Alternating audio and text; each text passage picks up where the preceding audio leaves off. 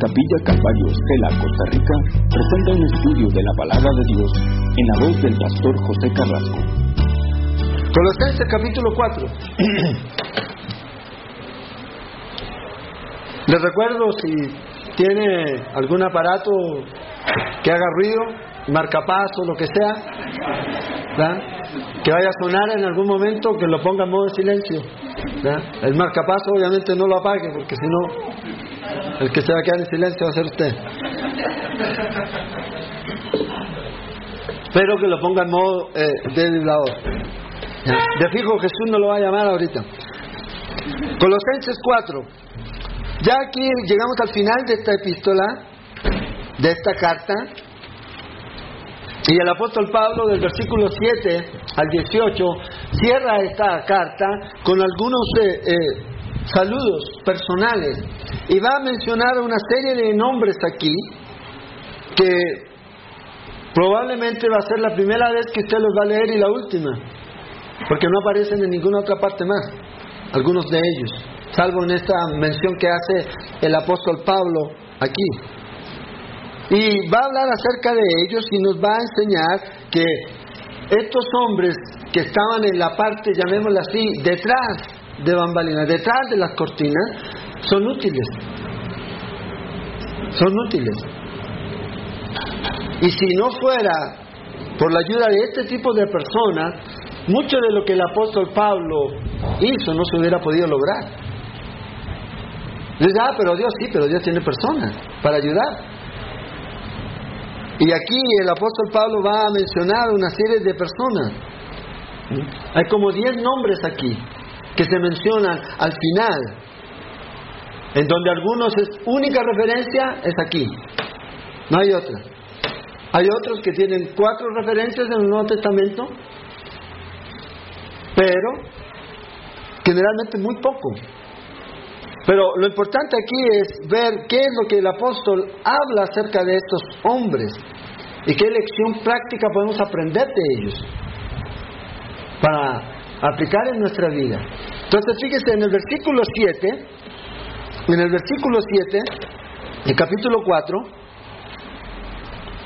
nos menciona aquí al primero, todo lo que a mí se refiere, os lo, hará, os lo hará saber Tíquico, amado hermano y fiel ministro y consiervo en el Señor, el cual he enviado a vosotros para esto mismo, para que conozca lo que a vosotros se refiere y conforte vuestros corazones. Entonces, la primera persona aquí, el primer nombre, es este señor llamado Tíquico. Ahí tiene un nombre para su futuro hijo, Tíquico. Ahora, lo interesante de este nombre significa en español casualidad, afortunado. Algunos tienen un hijo por casualidad. Tíquico, yo creo que, ay, Tíquico nos nació por casualidad, no lo queríamos. Pero este hombre aquí es considerado como un hombre con un corazón de siervo. Y, el apóstol Pablo habla aquí de él. Ahora, ¿qué es lo interesante de este Tíquico? Tíquico sirvió por muchos años al apóstol Pablo. Por muchos años. Y usted puede rastrear la vida de este hombre en el libro de Hechos. En el capítulo 20, en el versículo 4, el apóstol Pablo habla acerca de él cuando ellos estaban aquí viajando. Y nos dice ahí en el versículo 4 que estaba este hombre Tíquico de Asia, estaba con él. Al final ahí de su tercer viaje misionero, el, el, el deseo de Pablo era regresar a Jerusalén para estar ahí y pasar el Pentecostés ahí, pasar la fiesta ahí. Entonces se reunieron con mucha gente en, Mileto, en Mileto ahí, en la playa, porque Éfeso no tiene playa. Con todos los ancianos de Éfeso se reunieron ahí y entre ellos estaba este hombre aquí. Ahora acuérdense que había una ofrenda que se estaba recolectando para ayudar a los cristianos en Jerusalén.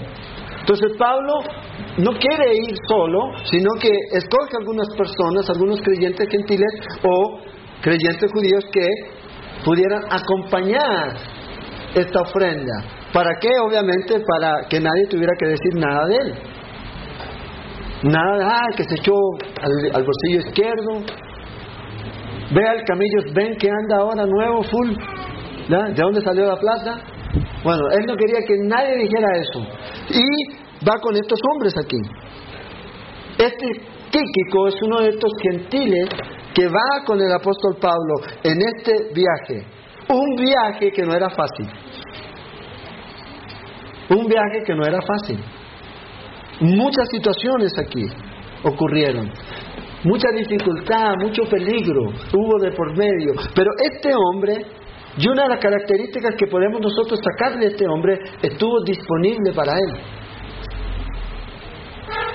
Yo voy contigo. Yo te acompaño. La responsabilidad era grande, enorme era la responsabilidad. Pero este hombre decide ir aquí. Entonces, vienen hasta Jerusalén y en el viaje hasta Jerusalén se encuentran con profetas y que le dicen al apóstol Pablo, profeta Agabo, le dice, ¿sabes qué? Se amarran, así como yo estoy amarrado, así tú vas a llegar a Jerusalén. Entonces el asunto se estaba poniendo difícil y cada vez que el apóstol Pablo se acercaba a Jerusalén, habían hombres y mujeres, profetas, que le comenzaban a decir al apóstol Pablo, esto es lo que te va a ocurrir. Entonces el viaje se estaba tornando un poco gris, gris. Pero aún así el apóstol Pablo llegó a Jerusalén y llegó con ese hombre. Ahora, ¿qué ocurrió? Que Pablo llegó a, Jerusalén y fue apresado. Estuvo dos años preso. ¿Quién estuvo al lado de él? Tíquico. Luego se fue a Roma. ¿Quién estuvo con él? Tíquico. Estuvo con este hombre todo este tiempo, esos dos años, hasta que él salió libre. Ahora, en el libro de Corintios, en segunda de Corintios, miremos un poquito ahí, en el versículo 11, 25 eh, del capítulo 11, y vean lo que Pablo habla acerca de este viaje, de este viaje hacia Jerusalén y luego que fue al final a Roma. Tres veces dice he sido azotado con vara, una vez apedreado, tres veces he padecido un naufragio, una noche y un día he estado como náufrago en alta mar en caminos muchas veces, en peligros de ríos, peligros de ladrones, peligros de los de mi nación, peligros de los gentiles, peligros de la ciudad, peligros en el desierto, peligros en el mar, peligros entre falsos hermanos, en trabajo y fatiga, en muchos desvelos, en hambre y sed, en muchos ayunos, en frío y en desnudez. Segunda de Corintios 11. Ahora, ¿qué es lo interesante de esto? Que estas mismas palabras pudo haberlas escrito Tíquico. ¿Por qué? Porque Tíquico iba con él. Porque lo que pasó Pablo lo pasó él. No quedó aparte de eso aquí. Él pasó por estas mismas tribulaciones. Entonces, una persona dijo una vez que la mayor capacidad en el mundo, ahorita, y en la iglesia también, es la disponibilidad. ¿Por qué? Porque hay iglesias que pueden tener mil, dos mil, tres mil. Pero ¿cuántos están disponibles? Ese es el asunto. El asunto no es tener miles. El asunto es que los que usted tenga estén disponibles. ¿Para qué? No para usted, primero para Dios. Y en este caso fue así. Estuvo dispuesto para Dios y estuvo dispuesto para el apóstol Pablo. ¿Para qué? Para que en todo momento que el apóstol Pablo necesitara algo, él quería estar ahí. En ese lugar. Entonces podemos ver que a veces eh, el asunto de las iglesias no tiene nada que ver con lo grande, sino con la capacidad que la gente tiene de estar disponibles para Dios, para ser usados por Dios, para cubrir una necesidad. Y eso es lo que Pablo está hablando acerca de este hombre. Y eso es lo que usted mira en las escrituras. Fíjese, el último registro que tenemos de Tíquico es en referencia aquí, que lo va a enviar con la carta. Él va a ir con esta carta. Probablemente a lo mejor no quería ir, pero Pablo necesitaba que alguien enviara la carta. No tuvo que llamar ni mandarle un mensaje a ver si podía, él estaba ahí. Ese es el asunto. Es estar ahí. No es que si hay algo me avisa. No, es estar ahí. Es la gran diferencia que nosotros podemos ver hoy día. Entonces, una de las cosas que nosotros podemos mirar es la disponibilidad de este hombre. Porque imagínese usted, no estamos hablando de ahora de que, por ejemplo, de ir de donde estaba Pablo, de Roma a Jerusalén y a Colosa, usted lo puede, lo puede hacer en un día y volver en avión. Usted va la mañana, llega a Colosa, vuelve y está almorzando en Roma. En ese tiempo no. En ese tiempo este hombre tenía que cruzar el mar y luego de cruzar Grecia a pie, tenía que cruzar hasta Colosa, caminando. Caminando. Entonces el viaje no era algo así como, bueno, yo voy, ¿quién quiere ir? ¿Quién quiere ir en un viaje de dos meses entre barcos, caminando, con hambre, con peligro? Para llevar una carta. Este hombre estaba dispuesto. Yo creo que hoy día a lo mejor, si fuera como en ese tiempo, uno la entraría a pensar. Seamos más prácticos. Dejemos que el Espíritu les ilumine. No le mandemos la carta. Hagamos señales de humo. No se podía en ese tiempo, era muy lejos. Se necesita gente. Se necesitan la persona. Dios ha permitido, y esa es la gran bendición, el gran milagro, de que nosotros seamos los instrumentos por el cual Él lleva el Evangelio. No hay otra forma. Los ángeles desean hacer esto, pero Dios nos ha dado a nosotros la bendición de poder entregar y llevar el Evangelio, de poder servir aquí.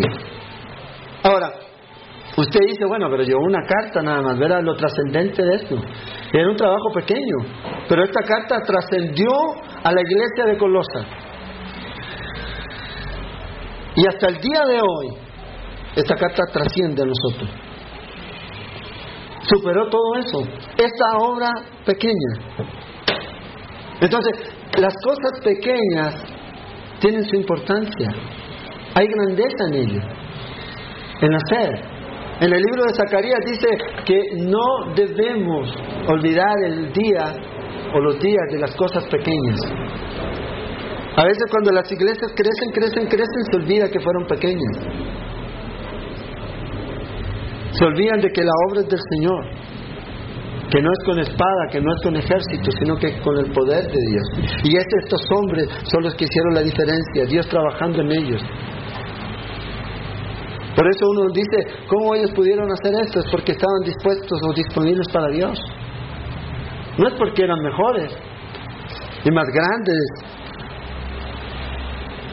Entonces menciona aquí a este hombre, Tíquico, un hombre dispuesto.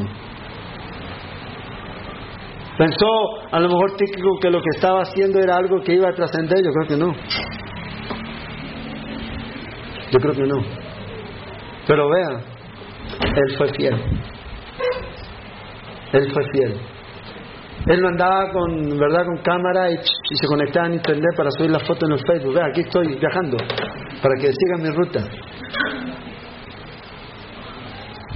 Nadie supo por dónde él iba a ir, pero él llegó aquí.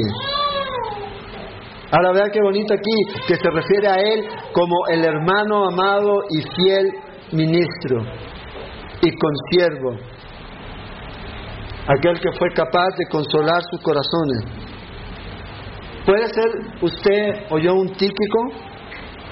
Claro, un hermano amado o hermana, un fiel ministro, un siervo. Cuando hablo de ministro hablo de un siervo amado, que ama el cuerpo. ¿Cuál cuerpo? No mi cuerpo, el cuerpo de Cristo. El cuerpo de Cristo. Entonces, cosas pequeñas. Cosas pequeñas. No es casualidad. Somos fieles en las cosas pequeñas. El segundo de la lista aquí, en el verso 9, dice que este hombre iba con Onésimo. El nombre Onésimo quiere decir útil. Útil. Onésimo. Amado y fiel hermano que es uno de vosotros. Todo lo que acá pasa os lo harán saber. Este Onésimo es el hombre del pasado pecaminoso. El hombre que escapó de su amo, que era un esclavo. Y que ahora está regresando. No solamente con la carta a, los colosenses, sino también con la carta a su amo, Filemón. Y vemos aquí que este hombre se escapó de él. Llegó hasta Roma, estuvo preso y se encontró con Pablo. Y en la cárcel encontró la salvación. La verdadera libertad. Y ahora iba a volver. Y lo envía de vuelta y le dice aquí, lleva esta carta. Y le pone en la carta de Filemón, y usted la puede leer en un solo capítulo. Y le dice a Filemón, todo lo que este te robó, si te estafó, lo que haya sido, cárgalo a mi cuenta. Yo pago por él. Esta es la carta que él llevaba. Entonces, qué interesante aquí es que Pablo describe a este hombre que tenía un pasado turbulento como un hermano amado y fiel ahora. El problema de nosotros es el pasado, que nos quedamos en el pasado y vivimos en el pasado. Vea lo que dice el apóstol Pablo en Corintios 5 y 17, en 2 de Corintios. De modo que si alguno está en Cristo, nueva criatura es. Las cosas viejas pasaron, y aquí todas son hechas nuevas. Entonces cuando una persona llega a Cristo Jesús, el pasado ya no es un problema para usted ni para mí. Porque si para Dios no es un problema, ¿por qué tiene que serlo para mí? A tratar con mis hermanos. ¿Soy mejor yo que Dios? No. Entonces el apóstol Pablo manda a este hombre aquí, que salió de Colosa como un esclavo fugitivo, pero ahora regresa como uno de ellos. ¿Como quien Un hermano en la fe. A este recíbanlo. No lo reciban como un fugitivo, recíbanlo como uno de ustedes. Como un hermano en la fe como uno fiel ahora. Entonces podemos ver que Onésimo es un testimonio del poder transformador de Dios. Cuando una persona viene a Cristo, Dios transforma la vida. Entonces, Tíquico es el hombre que está disponible. Onésimo es la evidencia del poder transformador de Dios. Y que mi pasado no impide que en mi presente Dios me pueda usar. Ah, es que yo hice esto, ah, es que yo era esto, ah, es que... No, Dios te puede usar ahora. Te puede usar. No importa lo que hayamos hecho, si nos arrepentimos, Dios nos perdonó. Y debemos dejar de creerle a la carne y a Satanás. No, tú fallaste. Ya, tú fallaste. ¿Ha visto ustedes los partidos de fútbol? Ya, en una oportunidad yo me acuerdo de que un hombre lanzó tres penales en un mundial y los tres los falló. Ahora, la pregunta mía ¿a quién se le pone, le, le queda la cabeza de darle la oportunidad otra vez para que tire el tercer penal, si ya había fallado dos? Bueno, había alguien que creía en él y le dio la oportunidad. Claro, lo falló, sí. Pero se imagina si Dios hiciera lo que a lo mejor todos hubieran hecho. Sáquenlo del equipo, bótenlo fuera, que no se ponga mal la camiseta, era de Argentina. De Argentina, menos mal, no, ustedes pensaron que era de aquí, no. no. Todavía tienen que ir a muchos mundiales para que puedan hacer eso. Y Dios, a pesar de que usted y yo fallamos, Él nos da oportunidad tras oportunidad. Si yo me arrepiento, Dios me usa. Dios me va a usar. Y voy a ser un instrumento útil en las manos de Dios. Luego dice aquí, versículo 10, Aristarco. ¿Ya? Y este Aristarco es, podríamos traducirlo como gobierna bien el nombre. Y este es un hombre con un corazón compasivo. Vea lo que dice. Y Aristarco, mi compañero de prisiones, os saluda. En el versículo 11 se nos dice de que es uno de los creyentes judíos que está con el apóstol Pablo. Son los únicos tres judíos que están con el apóstol Pablo en este tiempo y que lo han consolado y que lo han ayudado. Y al igual que muchos judíos que habían sido dispersos por todo el imperio, este hombre tenía un nombre griego. Tenía un nombre griego para vivir en el lugar en donde él estaba. Hechos 24 nos dice que era de Tesalónica. Y Aristarco aparece por primera vez en escena cuando el apóstol Pablo pasa sus tres años en Éfeso, en el libro de Hechos, en el capítulo 18 y el 19. El apóstol Pablo está ahí por tres años. Y cuando hubo un gran alboroto en esta ciudad, Hechos 19-29, nos dice que fue tomado este Aristarco y fue golpeado. Compañero de Pablo. Y Pablo iba a salir y ellos le dijeron, no salgas. Y salieron ellos y ellos fueron tomados, él y Gallo fueron golpeados. Y Pablo lo describe aquí como un compañero de prisiones. En Hechos 27.2 nos dice que él también iba con Pablo hacia Roma. O sea, acompañó a Pablo desde Éfeso, desde ese tiempo hasta el tiempo que él estuvo en la cárcel. Todo ese tiempo aquí. Fíjese, Aristarco está y va a seguir estando con el apóstol Pablo. Esta carta ya había sido escrita y ya fue enviada. Y le dice, Aristarco le saluda a ustedes. Ahora, ¿qué es lo interesante de este hombre? Este hombre escoge el estilo de vida del apóstol Pablo. Él pudo haber escogido su propio estilo. Yo no voy a vivir en la cárcel. ¿Cómo se te ocurre yo? Yo soy mejor gobernante. Probablemente tenía algún estatus. Pero él dejó todo para vivir con el apóstol Pablo. Para servirle, para ayudarle. Renunció a su propia libertad para administrar las necesidades del apóstol Pablo. Por eso el servicio no puede ser impuesto. No se puede obligar a la gente a servir. Tiene que ser algo voluntario, guiado y puesto por Dios en su corazón. Y yo creo que cualquiera de nosotros en el ministerio nos gustaría tener a estas personas, sobre todo cuando hay momentos difíciles, cuando hay prueba, tribulación. Y Pablo estaba allí con estos hombres. Esta es la obra que el Señor quiere hacer. Y estas son las personas que el apóstol o que el Señor necesita. Personas que están al lado de uno para ayudar,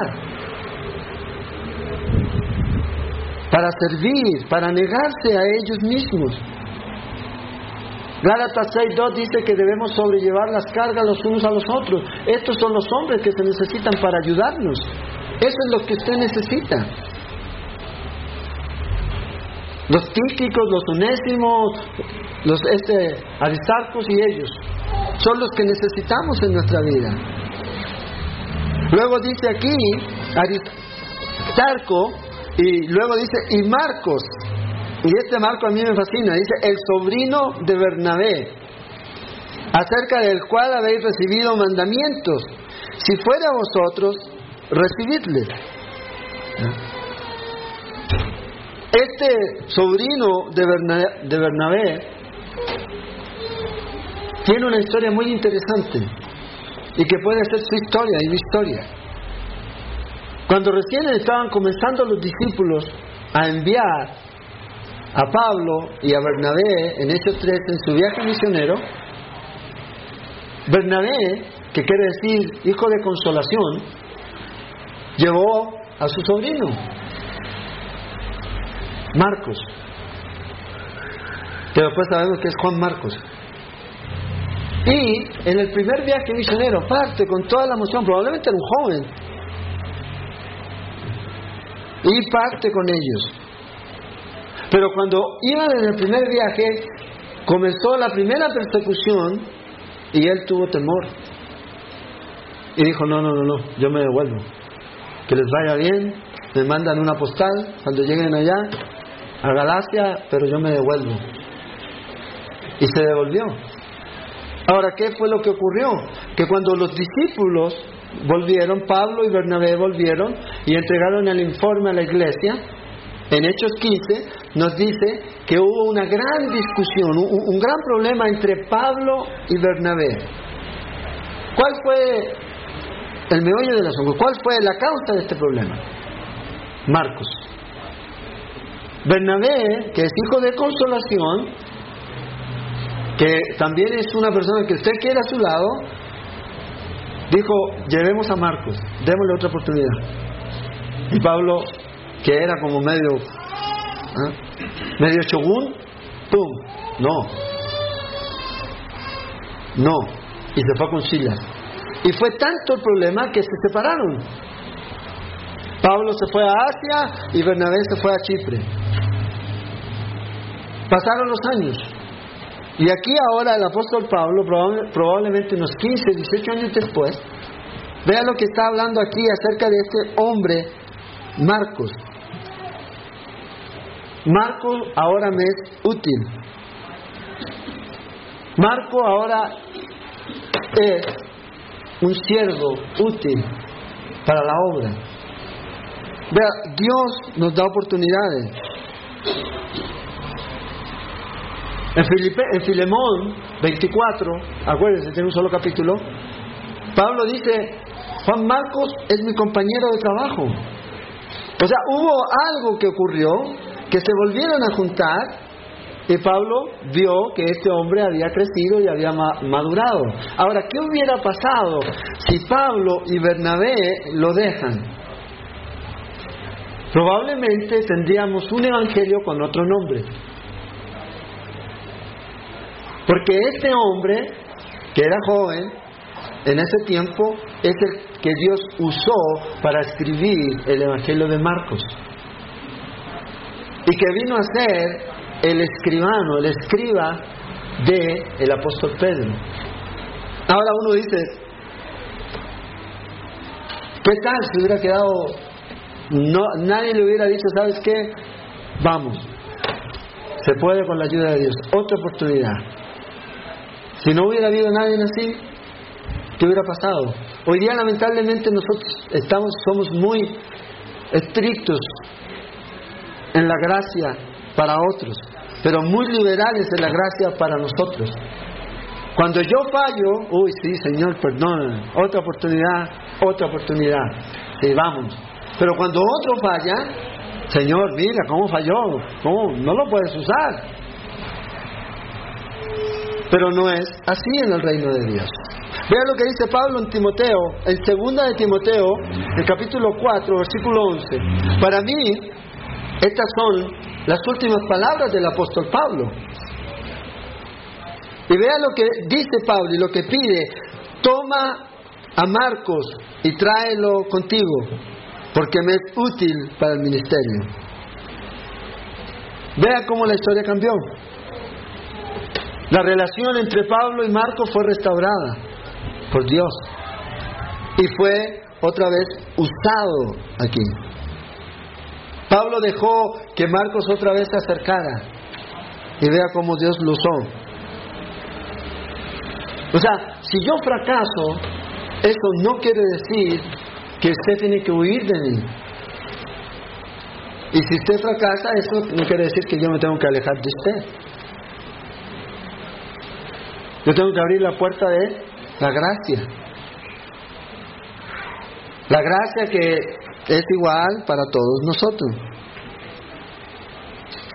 Ahora, como dije, si la historia hubiera terminado ahí, hubiera sido genial, pero termina y sigue esta historia.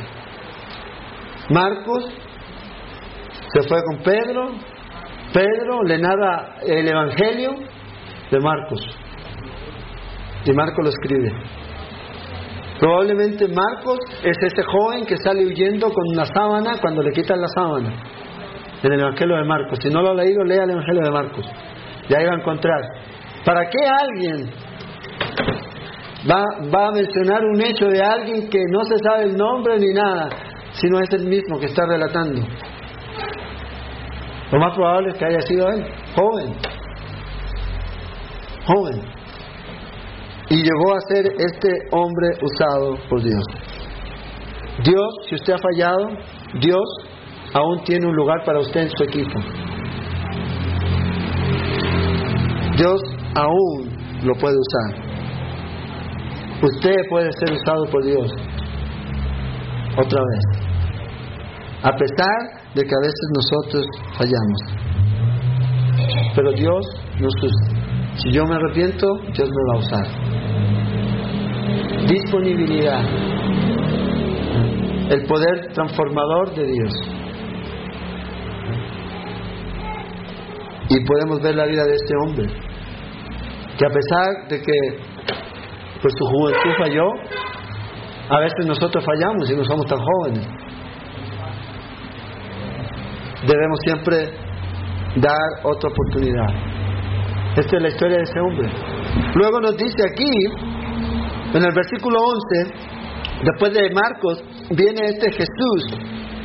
Dice, y Jesús, llamado justo, que son los únicos de la circuncisión que me ayudan en el reino de Dios y han sido para mí un consuelo. Este justo o Jesús, llamado el justo, en ese tiempo el nombre Jesús era un nombre muy común. Por eso Jesús de Nazaret. ¿Sino para qué? Probablemente Barrabás también se llamaba Jesús. Entonces, este hombre Jesús, el nombre Jesús quiere decir Jehová es salvación. Es la transliteración del nombre hebreo Josué o Yeshua. Joshua. Y nos dice aquí que este hombre ha estado con ellos para consolarlo. Este hombre con un compromiso firme.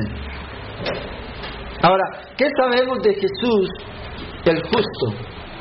Aparte de este versículo, nada más. Nada más. Sin embargo, está aquí.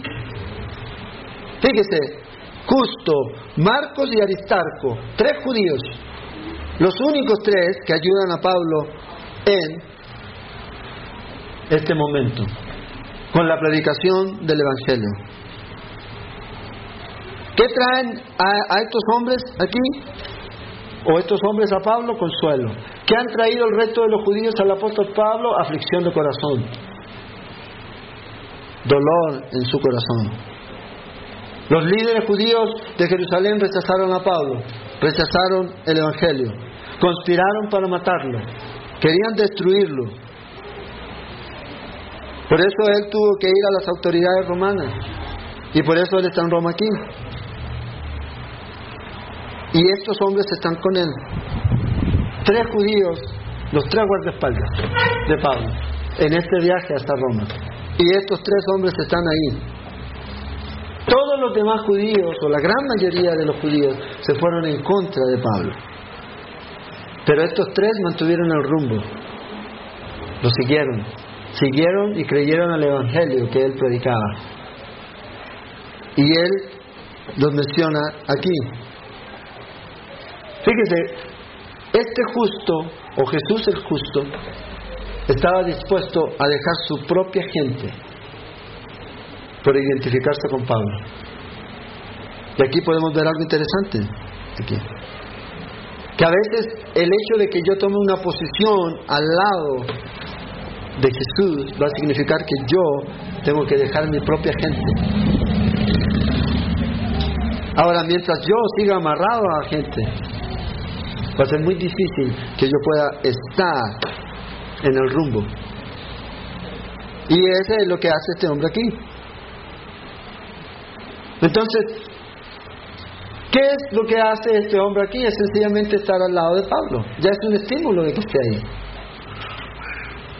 El hecho de que esté ahí. Y a veces hay personas así que uno solo por verlas ya. Muy bien. Uno no quiere más ni, ni, desea más que hagan, es solamente de que estén ahí. Entonces, este justo está aquí comprometido con la obra y está consolándolo. Estaba alrededor de Pablo y esto consuela a Pablo. El siguiente hombre aquí mencionado es Epafras. Este Epafras es el hombre que tiene una pasión santa. Vea lo que dice el versículo 12. Os saluda Epafras, el cual es de vosotros, siervo de Cristo, siempre rogando encarecidamente por vosotros en sus oraciones para que estéis firmes, perfectos y completos en todo lo que Dios quiere, porque de Él doy testimonio de que tiene gran solicitud por vosotros y por los que están en la Odisea y los que están en Hierápolis. Ahora, en el capítulo 1, en el verso 7, nos dice esto también de este hombre. Como lo habéis aprendido de Epafras, nuestro consiervo amado, que es un fiel ministro de Cristo para vosotros, quien también nos ha declarado vuestro amor en el Espíritu. Ahora, ¿qué podemos aprender aquí en este versículo 7 y los que leímos, versículos 12 y 13? Una de las cosas que podemos mirar aquí es que este hombre habla bien da buen informe. Ahora, ¿qué quiere decir esto? Que él podía haber llegado donde Pablo y haberle dicho, mira, las herejías están, pero ¿para qué te cuento? Y la gente yéndose. Sino que, ¿qué es lo que dice? Que ellos aman al apóstol. Buena información. Hablando cosas buenas. Hay mucha gente que habla muchas cosas malas, no necesitamos más. No necesitamos más. No necesitamos que personas nos vengan a contar lo malo que está haciendo fulano o mangano. Lo que necesitamos es que podamos ver cuáles son las cosas positivas. Imagínese usted si usted está enfermo en una cárcel y le vengan a decir, no, Quedan tres. De los cinco mil quedan tres. Y los tres están peleando entre ellos. ¿Quién es el jefe de los tres? ¿Quién necesita esa información? Nadie necesita esa información. Epafras es un hombre que agrada al Señor, un hombre que también impacta con lo que Él habla. Las palabras son poderosas, hermano. Y eso es algo que usted y yo debemos considerar. ¿Por qué? Porque si yo hablo mal de Luis, esto va a afectar la perspectiva que usted tiene de Luis. O si usted o Luis le habla mal de mí, eso va a afectar la perspectiva que usted tiene de mí. Ese es el efecto. Debemos de parar de hablar de los unos y los otros en forma negativa. Y no es que tengan poder en sí mismo, pero es que usted cambia la perspectiva de la persona. Pero este hombre trae buena información. A pesar de que habían problemas en la iglesia en Colosa, a pesar de que habían estas cosas malas pasando, se dio el tiempo de ver qué era lo que se destacaba en la iglesia, que era de utilidad para compartir con Pablo. Entonces, podemos ver eso. Un hombre que entrega una buena información. Eso no quiere decir que uno va a eludir los problemas. Pero podemos empezar, hay dos noticias, una buena y una mala. ¿Cuál quieres primero? ¿Ah? Pero a veces el problema es que nosotros siempre vamos con lo malo. es de una. No. Dice, fíjese, el Evangelio es bueno y malo. La paga del pecado es la muerte. ¿Pero qué es la gracia de Dios? Es vida, es el regalo de Dios. Ahí están las dos. ¿Qué es lo que necesita escuchar la gente? Las dos, pero ¿qué necesita primero escuchar? La gracia de Dios, del amor de Dios. Ahora, si rechazan el amor de Dios, ¿qué le va a tener que decir usted? Que la consecuencia de eso es la muerte eterna. Entonces, este hombre era un hombre que hablaba bien, era, dice aquí también que era un siervo amado, un siervo estimado. La palabra siervo es dulus, que en el griego quiere decir un esclavo, uno de estos remeros, un hombre que se quedó y se adherió al apóstol Pablo voluntariamente. ¿Pudo haber quedado libre? Sí. ¿Pudo haberse ido? Sí. Pero él es un siervo aquí. Dice, con siervo amado, en su propia voluntad decidió estar conmigo aquí. Y ve aquí, la actitud que este hombre tenía hacia Pablo era algo refrescante. Daba gusto escucharlo, orar por sus hermanos, compasión por ellos. Dice que combatía en oración. Este fiel ministro de Cristo. Ministro es el que rema. En los botes, en los barcos antiguos, usted veía, ¿verdad?, que iban remando y arriba uno les iba marcando el, paso. Ya habían niveles. Pero había un nivel en donde usted ya no había otro nivel, usted era el último nivel. Y todo, si alguien se ponía a orinar, le iba a llegar la orina. Si alguien defecaba, le iba a llegar el, excremento. Bueno, este es el esclavo, la palabra que está usando. Que a veces usted va a estar ahí y le va a caer todo encima. Pero usted va a seguir, y va a seguir, y va a seguir. ¿Para qué? Para que los que están arriba lleguen al lugar a donde van. Ese es el asunto. Ese es lo que hace un remero invisible.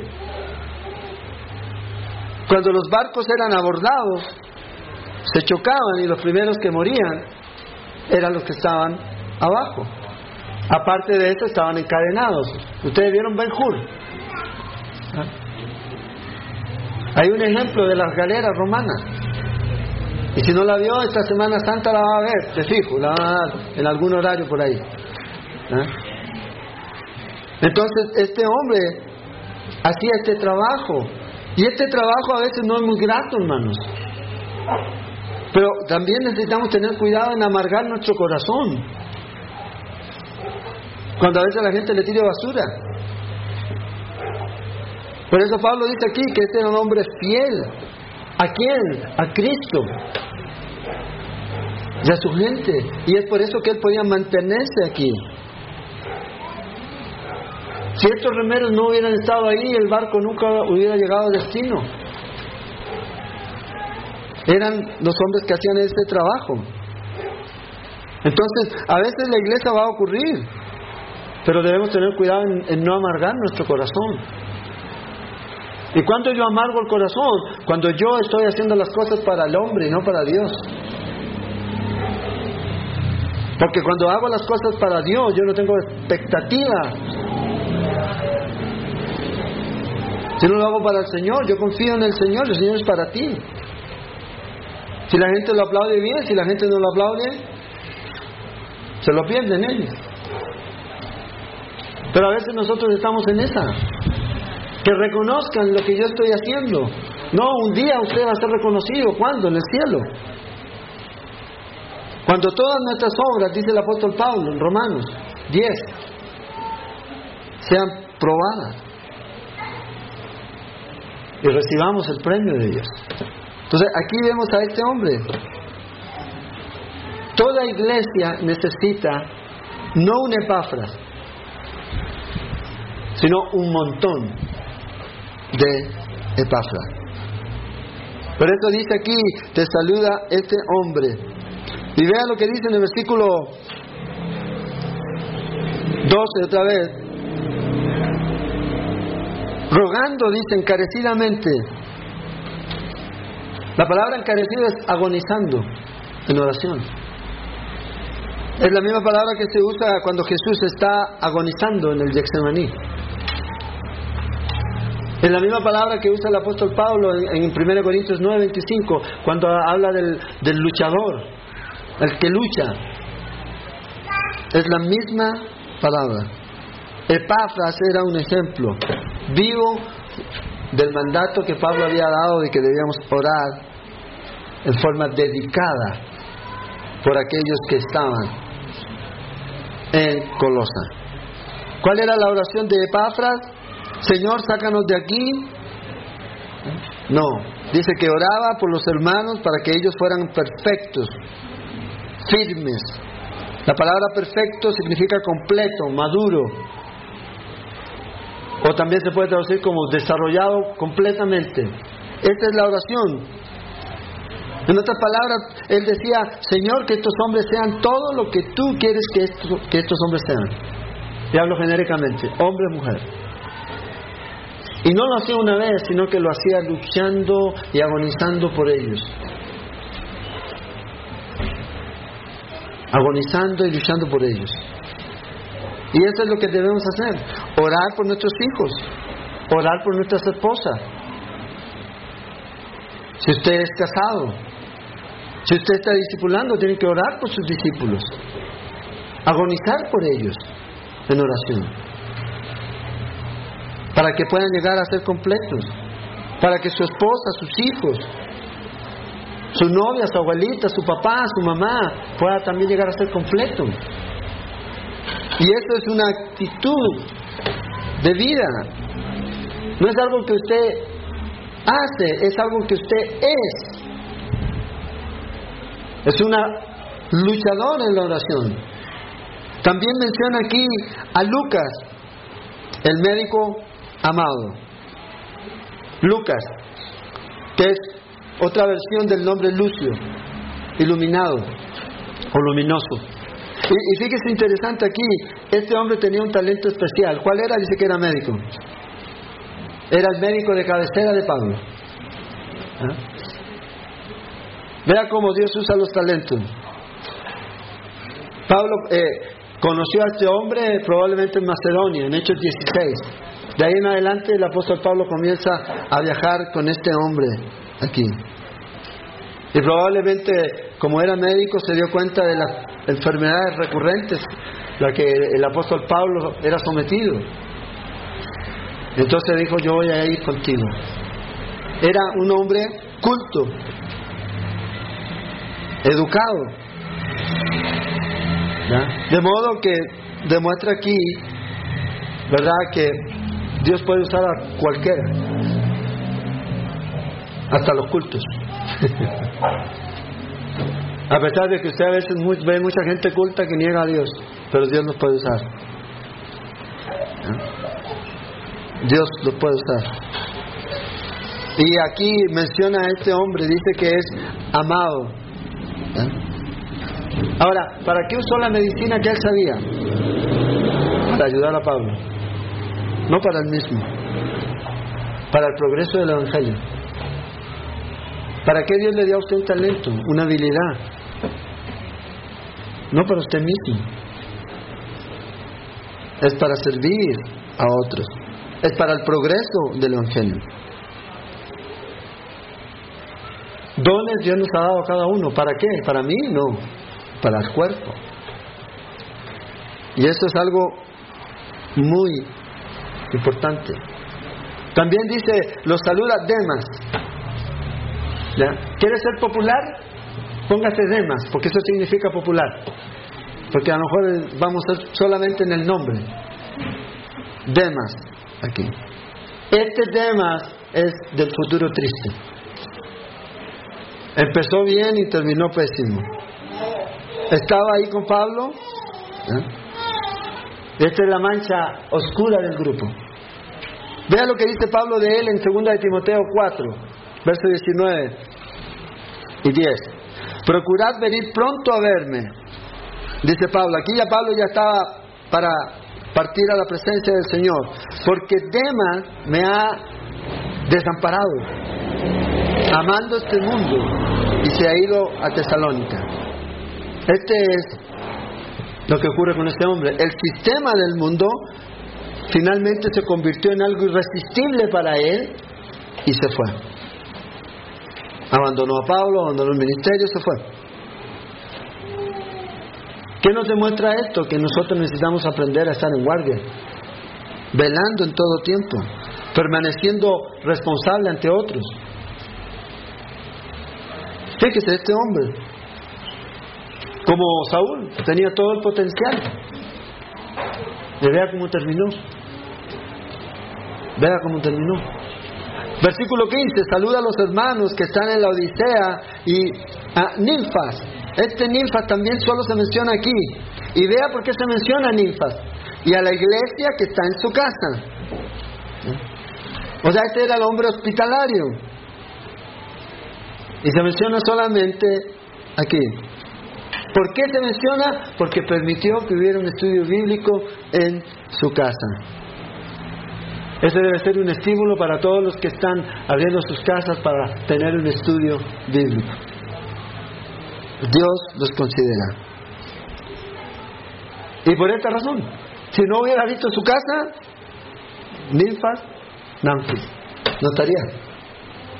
Cosas así. Cuando esta carta haya sido leída entre vosotros y hacer que también sea en la iglesia de, los, de la Odisea, y que la de la Odisea sea leída también en vosotros, decid, y aquí menciona a este último personaje aquí, Arquipo, mira que cumplas el ministerio que recibiste en el Señor. Arquipo. Este Arquipo es el hombre que necesita ser exhortado. Y cuando hablo de exhortado, hablo de animado. Porque a veces la gente piensa que exhortar es como reprender, no. La palabra exhortar quiere decir animar. Y a veces hay personas que necesitan ser animadas a seguir adelante, a seguir al Señor. En, Filipense, en Filemón, en el capítulo 1, verso 2, dice que este Arquipo es un compañero de milicia del apóstol Pablo, un soldado aquí. Y toma un tiempo, Pablo. Arquipo, sigue adelante. Cumple el ministerio que Dios te llamó. Aún no está terminado. ¿Cuándo se termina? Cuando se termina. ¿Y cuándo va a ser eso? No cuando usted diga ni cuando yo diga, es cuando el Señor dice. Aquí en la tierra se va a terminar el día que usted parta a la presencia de Dios. Pero usted va a seguir sirviendo en el cielo por la eternidad. Los que pensaban que iban a estar en una nube con una arpita ahí toda la eternidad descansando, no. ¿Ah? Tocando ahí, drin, drin, drin, no. Servimos al Señor. Vea, estos hombres nos resaltan así como, ay, hizo milagros y partió el Jordán y sanó a todos estos, cosas sencillas, pero que fueron útiles y sus vidas hicieron impacto en la vida de Pablo y en la vida de otras personas. Cosas pequeñas que si estos hombres no estuvieran, que las hubiera hecho. Es lo mismo. Esto requiere compromiso, requiere devoción, requiere celo. Y todos nosotros podemos ser parte o entrar en esta categoría. Un amado hermano un fiel siervo del Señor. Todos aquí. Y compañero en el ministerio. Y el apóstol Pablo habla de estos hombres. Vea lo que dice en Hebreos 6:10 y ya terminamos. Este versículo me encanta a mí. Porque Dios no es injusto para olvidar vuestra obra y el trabajo de amor que habéis mostrado hacia su nombre. Dice, habiendo servido a los santos y sirviéndoles aún. Dios no es injusto, el hombre es injusto.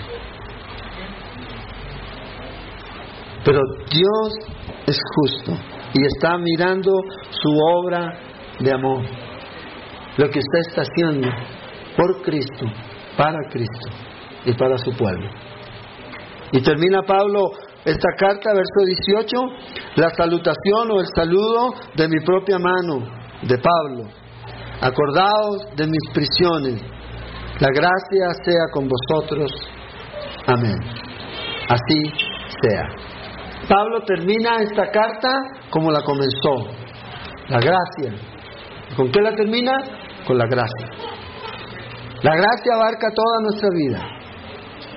Y la gracia es para todos nosotros. Todos. Sin ninguna excepción. Todos necesitamos de la gracia de Dios. Y dar de gracia lo que de gracia hemos recibido. ¿A quién? A otros. Y Pablo dice, no se olviden de mis prisiones. ¿Cómo? Manténganme en oración. ¿Se acuerda que miramos los primeros versículos del capítulo 4? Oren por mí. Oren por mí. Pablo era un hombre que, a igual que usted y que, que yo, necesitamos orar los unos por los otros. No, yo estoy bien, yo no necesito que oren por mí. Todos necesitamos. Todos. Los unos por los otros. Hermano, ¿sabes qué? Esto. Necesito que ores por mí. Tengo problemas en mi matrimonio, ore por mí. Tengo problemas en el trabajo con mis compañeros, ore por mí. Es importante que oremos los unos por los otros. Voy a hacer esto este día, por favor, ore por mí. Es importante la oración, acordándonos de nuestros hermanos que sufren, que sufren. Nosotros ahorita a lo mejor no sufrimos. De hecho no sufrimos. Por causa de Cristo. Como están sufriendo otros hermanos. Sí, a lo mejor usted está enfermo. Sí, pero... Torturado. Colgado en una plaza. Aquí todavía no.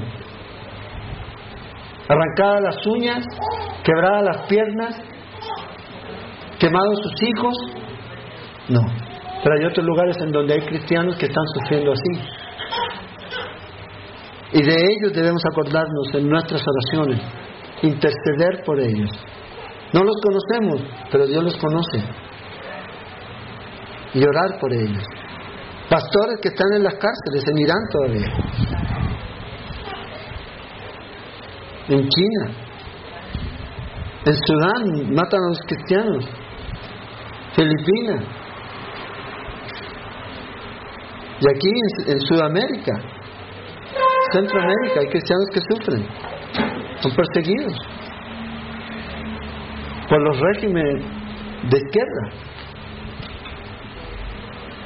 Pero Dios es fiel y juzga. Dios no deja a su pueblo solo. Pero es importante que nosotros estemos orando por ellos. Así como oramos por nosotros, que nos podemos ver, a lo mejor nos acordamos del nombre, Señor, de la cara del que tiene aquí. ¿Ah?